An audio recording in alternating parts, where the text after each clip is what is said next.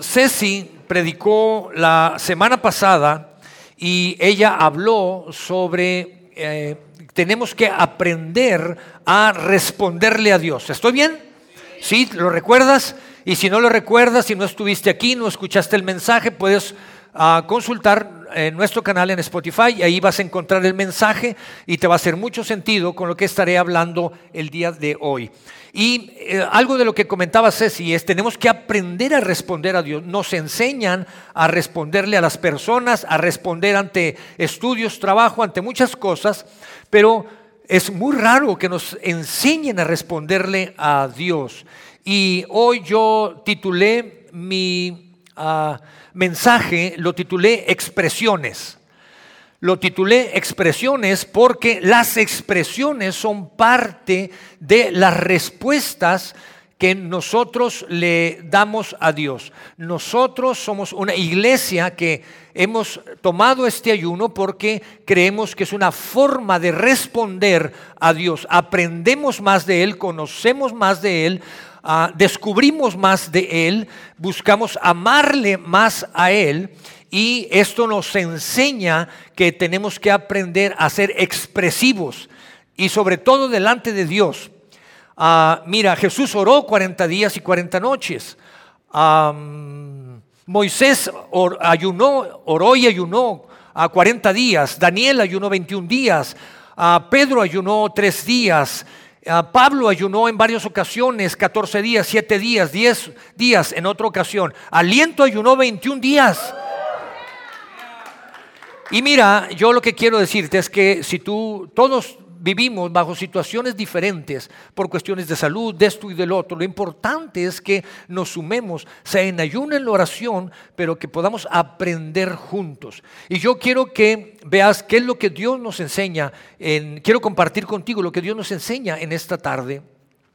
Quiero ir al Antiguo Testamento y ah, quiero que veamos cuando Moisés, Dios le habla a Moisés, Dios le dice, quiero libertar a mi pueblo, quiero sacarlo de la esclavitud porque está en Egipto y yo quiero darles una tierra, son el pueblo hebreo, el cual después se llamarían los judíos porque venían de la tribu de Judá. ¿Estamos bien hasta ahí?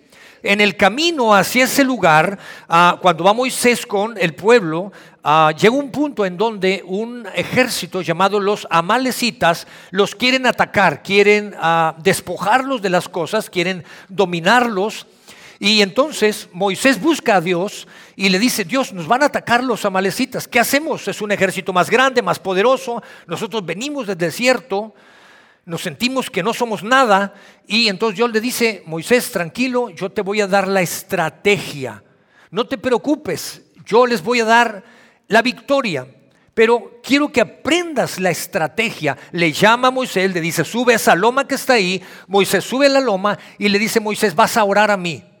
Pero vas a levantar las manos en oración a mí. El pueblo estará peleando. Y mientras tú estás orando a mí con las manos levantadas en señal de rendición ante mí, este pueblo estará luchando y peleando. Moisés se pone las pilas y viene con Josué, hombre valiente, esforzado, y le dice, Josué, levántate un grupo de hombres porque vamos a luchar contra los amalecitas. Mientras tú estás luchando con ellos, yo estaré en esta loma, aquí, orando a Dios, y Dios nos dará la victoria. Cuando Moisés oraba y levantaba los brazos a Dios, el pueblo hebreo estaba ganando. Como todo ser humano, Moisés se cansaba de tener las manos arriba, se cansaba y cuando las bajaba, los amalecitas ganaban terreno sobre los hebreos. De tal manera que dos personas, Aarón y otro hombre llamado Hur, vienen y le, le detienen las manos a Moisés para poder tener la victoria. ¿Me está siguiendo? ¿Qué pasa con esto? Escucha, nuestra obediencia física genera resultados, porque es la expresión, porque es la expresión de nuestra respuesta hacia Dios. Lo voy a decir de nuevo, nuestra obediencia física genera resultados porque es la expresión de nuestra respuesta a Dios.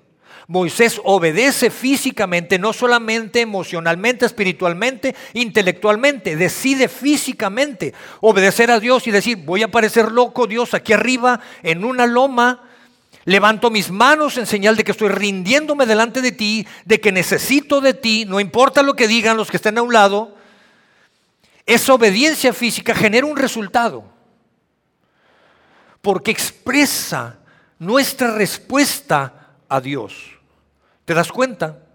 Ahora, cuando bajan y cuando ellos ganan, Dios les da esa victoria y Dios los lleva al siguiente paso. ¿Cuál era el siguiente paso? ¿Qué es lo que venía enfrente de eso? Inmediatamente después, lo que hace Moisés con el pueblo, vienen y se encuentran con el monte Sinaí, que es el monte en donde subiría Moisés, ayunaría 40 días o estaría orando esos 40 días y como resultado, ¿qué vendría? Los mandamientos. Entonces Dios le revela a Moisés los mandamientos, ¿te das cuenta? Cuando Moisés decide nuevamente obedecer, cuando obedece esa obediencia física que hace Moisés al subir a ese monte Sinaí, ayunar, esa obediencia física de ayunar 40 días, en el caso de él, y estar orando, eso le agradó a Dios y eso genera, esa expresión física, genera una respuesta de Dios y le dice, nada más y nada menos que te voy a dar los mandamientos, que siguen vigentes al día de hoy. Y la humanidad puede disfrutar de principios, de verdades para nosotros gracias a que un hombre tomó la decisión no solamente de obedecer espiritualmente, sino también de tener obediencia física hacia Dios. ¿Me está siguiendo? Cuando tú llegas aquí y tú dices, decides venir, estás haciendo una expresión física al venir aquí. Tú decides si llegas temprano. No, no, eso habla y de la expresión física que tú quieres hacer. Eso habla de la calidad de tu expresión física. ¿Me estoy explicando? Yo le, decía a mis hijos de pequeños, hijito, a la escuela no se llega tarde.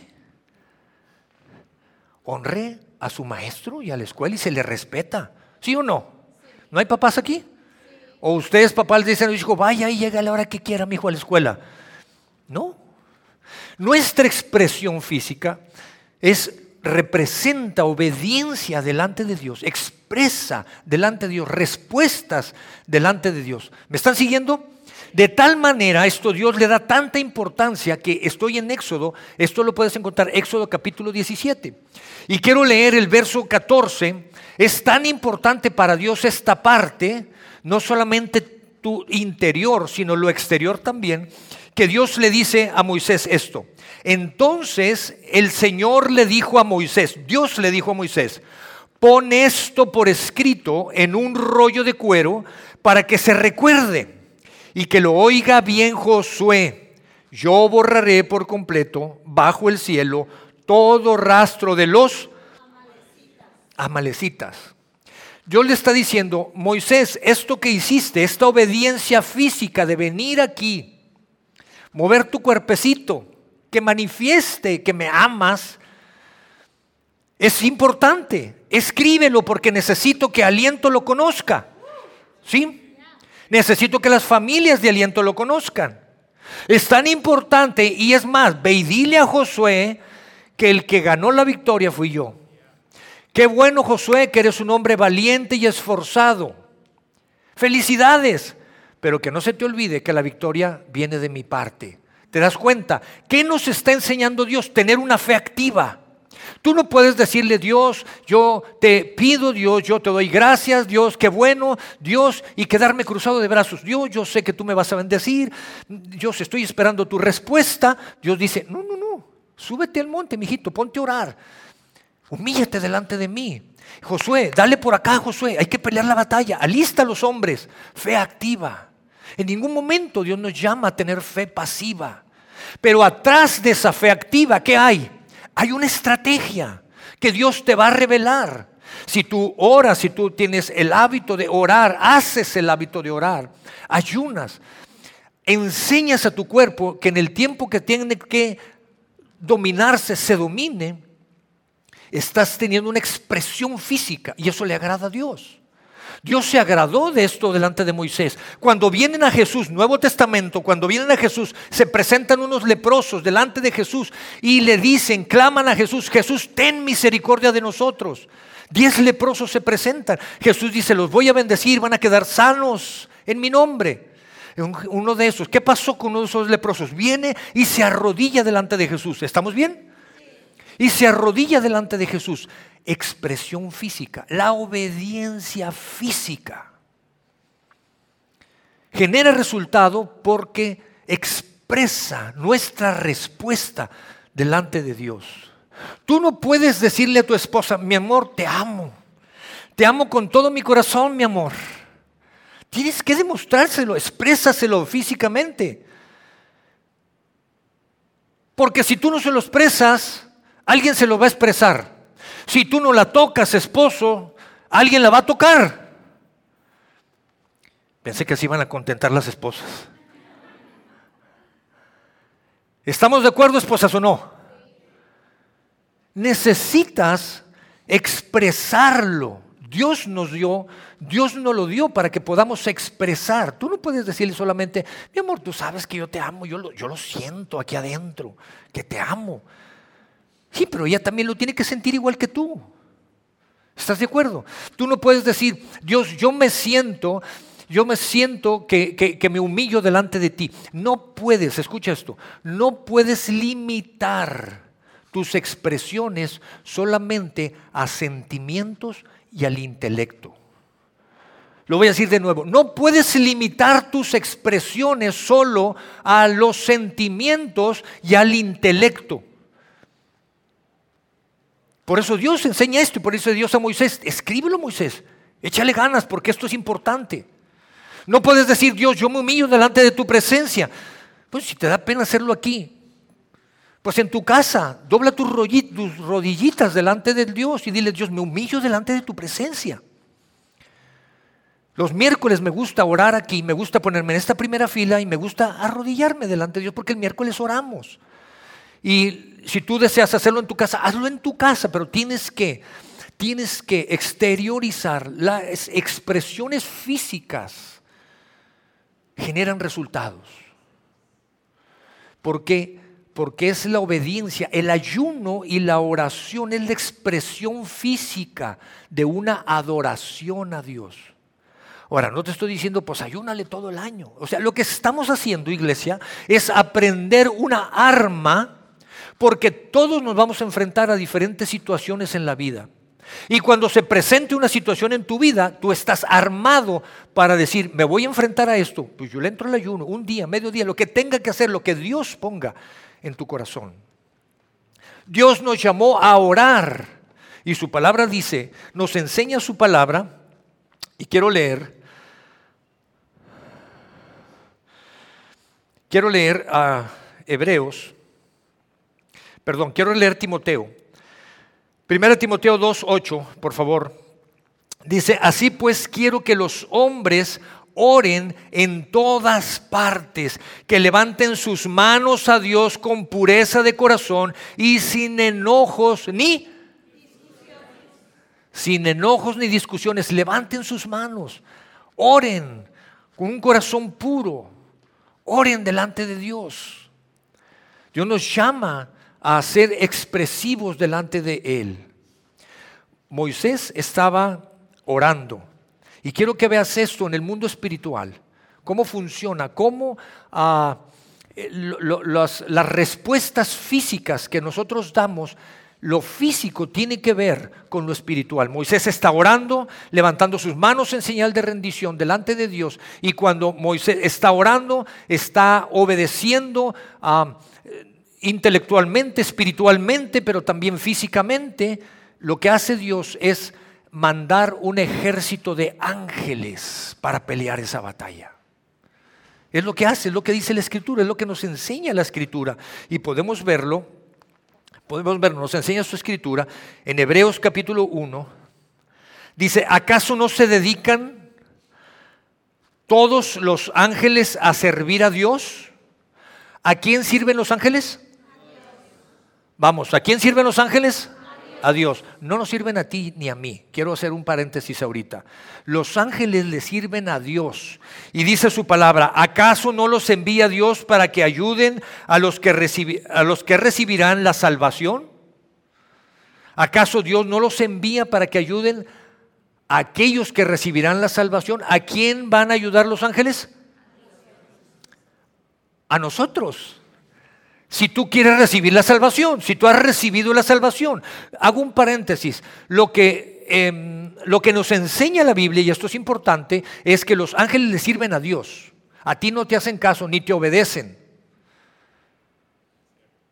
Por eso el miércoles que estábamos aquí, cuando estaba Mauricio y Corde, salieron de viaje este fin de semana, oramos por ellos al final. Lo que yo cuando oré, si ustedes se fijaron, yo dije, Señor, gracias por todo, te pedimos en el nombre de Cristo Jesús. Envía tus ángeles, tú envíalos, Señor, a ti te obedecen, porque están para ayudar a los que han recibido la salvación. Envía ángeles, guárdalos, cuídalos, Dios. ¿Estamos? nosotros no hablamos con los ángeles, eso es espiritismo, eso es ocultismo. Eso a Dios lo aborrece, a Dios no le agrada, así nos enseña la escritura.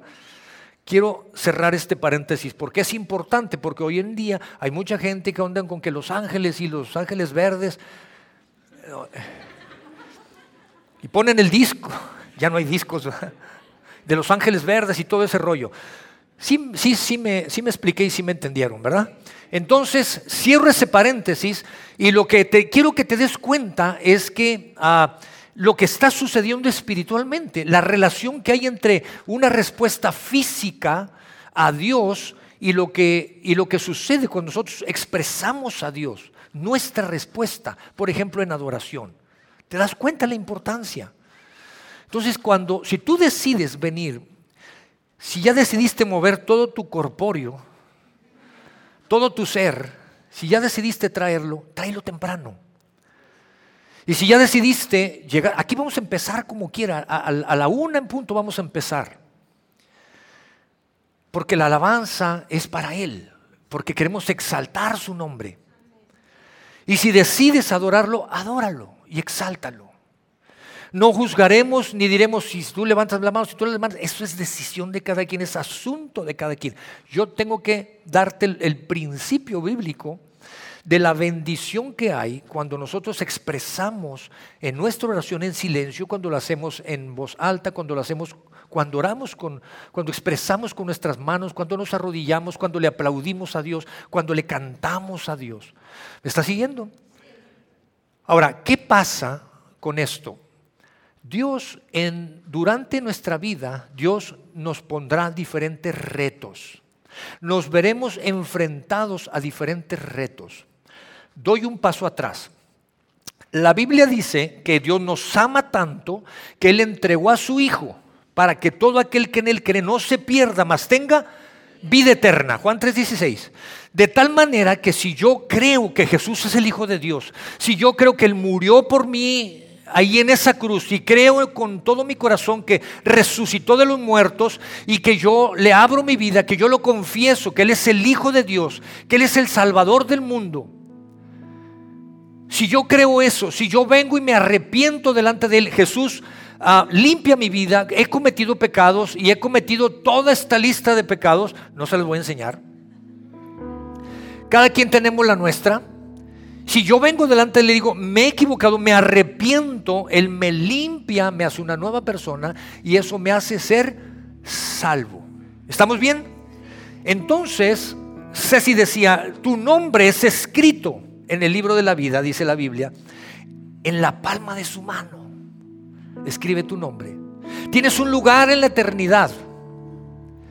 Pero mientras estés aquí vivita y vivito, tienes mucho que hacer en ese caminar en tu vida en Cristo, en esa vida cristiana que tú vives todos los días como un hijo de Dios, Dios te presentará desafíos. Tú decides si tomas ese desafío o no lo tomas. Ese desafío no te hará más salvo o menos salvo Porque no es por obras, tú ya eres salvo, tienes un lugar en la vida eterna, porque reconoces que Jesús es el Hijo de Dios y te arrepentiste de tus pecados. Y cuando la riegas te vuelves a arrepentir y su gracia es tan abundante que te perdona. Pero en la vida te presentará desafíos. Tú sabes si los tomas o no los tomas. Los desafíos que vivirás en tu vida tiene que ver no con salvación o no salvación, tiene que ver con madurez y crecimiento. De tal manera que si tú no tomas los desafíos, te quedarás inmaduro y sin crecimiento. Papás que tenemos hijos, imagina por un momento que le haces todo a tu hijo, le das todo y se lo das todo. ¿Qué pasaría? Haríamos, nuestros hijos serían inútiles y serían débiles. ¿Están de acuerdo conmigo o no? Y si alguien se sabe la fórmula contraria, pues díganosla. Los desafíos a los cuales que te enfrentarás nos llevarán a cometer retos, a enfrentarnos a retos. Tiene que ver con crecimiento y tiene que ver con madurez. Moisés venía caminando, se enfrentó a una pelea, obedeció a Dios, le creyó a Dios fe, pero obedeció físicamente y eso significa un resultado, expresar su respuesta. Hubo un resultado que fue ganaron la batalla. ¿Estamos bien? lo llevó a un desafío más grande. Porque estaba más maduro, porque creció y lo llevó a un desafío más grande. Me subirás un monte mucho más alto. El monte Sinaí es muchísimo más alto que el otro monte en donde estaba. Y no solamente se trata de subir un, un monte más grande de una condición física. Ayunarás 40 días. Ah, caray. Orarás 40 días y habrá un resultado. ¿Cuáles son los desafíos que te estás presentando en la vida? ¿Le estás entrando a los desafíos? O cuando ves el desafío, das uno paso, dos pasos para atrás, hasta diez pasos para atrás. ¿Qué estás haciendo? Los desafíos, si los vas a entrar, te llevarán y te retarán. Dios siempre desea darte una estrategia. Atrás de lo que pasó aquí, siempre hubo una estrategia y hubo obediencia. Obediencia no solamente, sí Señor, lo, hacer lo que tenga que hacer, una fe activa. ¿Te das cuenta? La vida está llena de retos. La Biblia nos enseña por todas partes esto. Daniel ayunó 21 días. Daniel estaba feliz trabajando, le iba muy bien en la chamba. Y de repente, algunos ah, van a estar de acuerdo conmigo. Y de repente algunos en el trabajo empiezan a meterle grilla a, Daniel. ¿Sí? ¿Alguien que trabaja aquí le suena eso parecido en el trabajo, en la oficina, en la empresa? Y empiezan a meter envidias, esto, no, ¿por qué lo ascendieron a él? ¿Por qué la oportunidad me tocaba a mí? No, mira, y empiezan a hablar mal de unos de otros. ¿Saben de lo que estoy hablando? Aquí nadie trabaja en una empresa. La vida real. Y le pasó a Daniel. Y Daniel dice, voy a orar, voy a ayunar 21 días y voy a orar y ayunar. Y los compañeros de donde trabajaba dijeron, vamos a ponerle un 4 a Daniel y vamos a ir con el gobernador, con el jefe y vamos a decirle, oye, ¿sabes qué? Eh, sería bueno que en estos años, que en este tiempo, en esta temporada, nadie esté, o sea, esté prohibido buscar, a consultar a alguna persona que no seas tú, rey y señor, que no puedan buscar a un Dios, cualquiera que sea el Dios, que todo el mundo esté enfocado en ti, mi rey y mi señor, tú eres quien gobiernas. Y el rey, pues, le gustó. ¿Por qué? Pues porque le dieron en el amor propio. ¿Sí? Altivez. Y dice, órale, va, vamos a hacer un edicto, lo que hoy sería un decreto. Vamos a hacer un decreto en donde nadie puede buscar ah, consejo en ningún otro lado más que aquí conmigo. Nadie puede consultar a Dios. Daniel dice, yo honro a mi Dios, yo voy a orar en las mañanas, el hora de la comida, una chancita, oro también, y ya en las tardes, ya salí de la chamba, también oro un ratito, me arrodillo y me pongo a orar. Buscaron el momento, sacaron las evidencias y se las llevaron. Mira, Daniel lo que está haciendo. Pues agárrenlo, métanlo al foso de los leones y que se lo coman los leones. Desafíos de la vida real. Alguien pudo haber dicho, Dios, estoy ayunando, estoy orando, estoy haciendo las cosas bien. Y me avientan con los leones. ¿De qué se trata Dios? ¿Que no estás conmigo? Desafíos. Va a haber muchas cosas injustas que nos presentamos en la vida, que a las cuales nos enfrentamos en la vida. Daniel oró, se cerró la boca de los leones, va el propio gobernador, Daniel, ¿dónde andas? Vio que estaba vivo, lo sacó, se sorprendió tanto que entonces hace un edicto, un decreto en donde dice, aquí en esta región todos vamos a adorar al Dios de Daniel, porque ese es el bueno. ¿Te das cuenta? Ahora mira lo que escribe y quiero irme a la palabra de Dios, a Daniel precisamente, y quiero leer a dos versos, Daniel capítulo 10 y luego el verso 12. Y esto nos va a dar una imagen muy clara de lo que sucede espiritualmente. Entonces me dijo, Daniel, no temas, porque desde el primer día que dispusiste tu corazón a entender y a humillarte en la presencia de tu Dios, fueron oídas tus palabras, y a causa de tus palabras yo he venido. ¿Quién está hablando? Está hablando un ángel. Mas el príncipe del reino de Persia se me opuso durante 21 días, el tiempo que estuvo ayunando Daniel.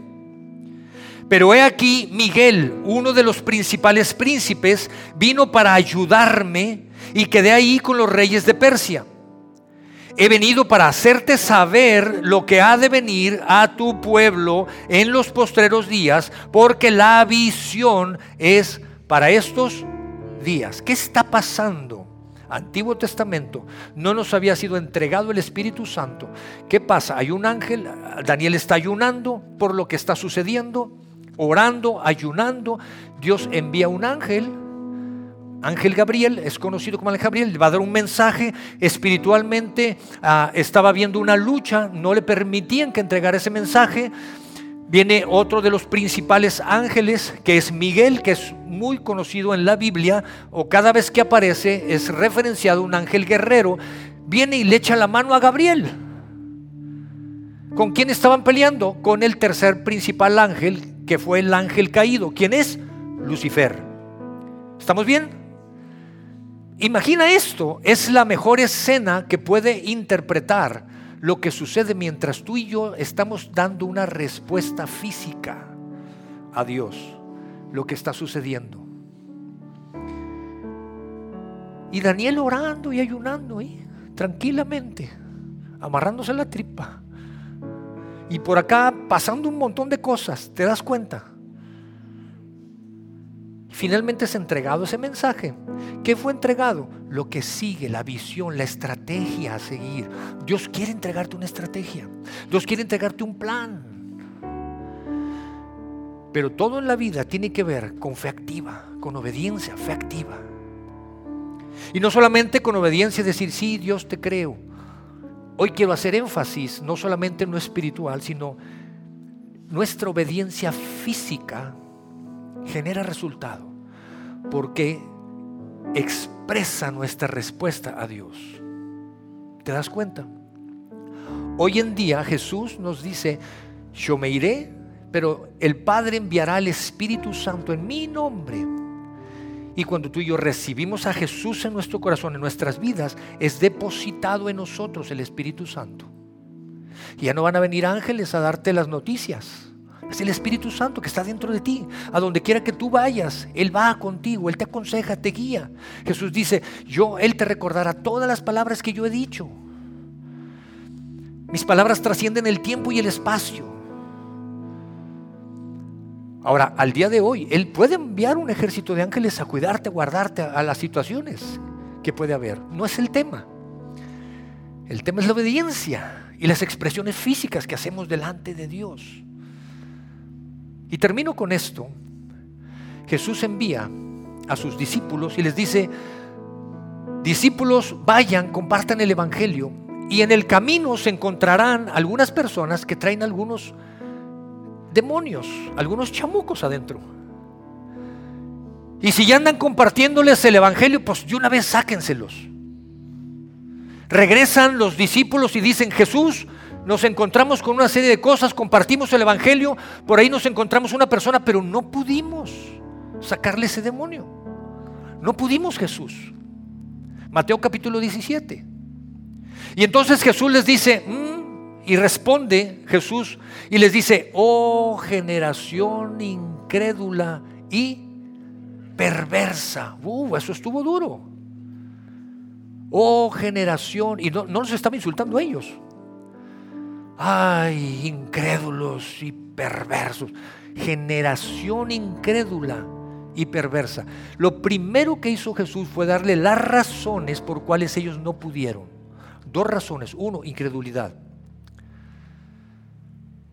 La incredulidad es que cuando tú te desconectas de Dios, cuando tú te desconectas de la oración, cuando te desconectas de su palabra, cuando te desconectas de la alabanza, cuando te desconectas de la adoración, cuando te desconectas de la iglesia, por supuesto de Dios, lo que estás haciendo es, te estás desconectando de Dios y la incredulidad empieza a ganar terreno. Cuando la incredulidad empieza a agarrar terreno, lo que estás haciendo es conectándote. ¿Con qué? Con lo perverso. Ahora, ¿qué es lo perverso? Porque se oye como que agresivo. Lo perverso no es otra cosa más que corromper el orden natural de las cosas. El orden natural de las cosas según quién? Según su palabra. Entonces, lo perverso es lo que corrompe el orden natural de las cosas. Entonces, cuando nosotros nos desconectamos de Dios, porque nos desconectamos de la oración, nos desconectamos de la alabanza, de la adoración, de la misma iglesia, nos estamos desconectando inconscientemente, nos estamos conectando con aquello que corrompe el orden de las cosas. Por eso Jesús les dice generación, en la generación que vivas. La generación tiende a corromper las cosas, a desvirtuar el orden natural de las cosas. Lo podemos ver afuera. ¿Estamos? Ahora, Jesús no los deja así. Jesús les dice, les estoy diciendo por qué pasa esto, ahora les voy a dar la respuesta. Y Jesús les dice, ¿cómo lo resolvemos? Lo resolvemos con oración y ayuno. Ahí mismo en el mismo verso. Lo resolvemos con oración y ayuno. ¿Por qué? Porque el ayuno te está desconectando de lo que corrompe el orden de las cosas, lo natural de las cosas. Te desconecta de eso el ayuno porque es menguar los deseos de la carne y por otro lado la oración te conecta con Dios. La alabanza, la adoración, la oración te conectan con Dios. Entonces dice Jesús, esa es la fórmula. Y eso implica no solamente decir, sí, lo creo, lo entiendo intelectualmente, tiene que ver, lo creo espiritualmente, lo creo en mi interior y tiene que ver también con la parte física. Para que movamos los piecitos y las manitas. ¿Qué hizo el cojo cuando Jesús lo, sanó? ¿Qué hizo? Oye, ¿hasta brincó o no? Jesús, uh, me sanó Jesús. Jesús me sanó.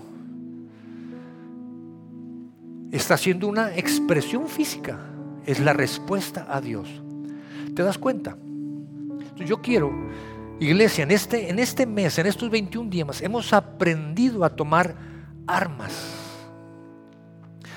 ¿Por qué? Porque nos enfrentaremos a desafíos. Yo quiero un mejor año, yo quiero un mejor año para mí, para mi matrimonio, para mi familia, pero también para esta iglesia, para las familias de esta iglesia, que sea un gran año. Pero sabes que si nos atrevemos a que sea un gran año, eso significa desafíos. ¿Los tomamos o no los tomamos? ¿Los tomamos o no los tomamos? Yo los quiero tomar. Yo los he tomado. Y hay personas que los han tomado y no significa de, andar presumiendo cosas, significa cada uno en su, en su capacidad, en su paso, en la medida como va. Somos una familia, somos la iglesia de Cristo. Él dijo, la iglesia nada lo detendrá, la iglesia nada detendrá a la iglesia, ni las mismas puertas del infierno detendrán a la iglesia. ¿Te das cuenta? Nosotros somos la iglesia, junto con otras iglesias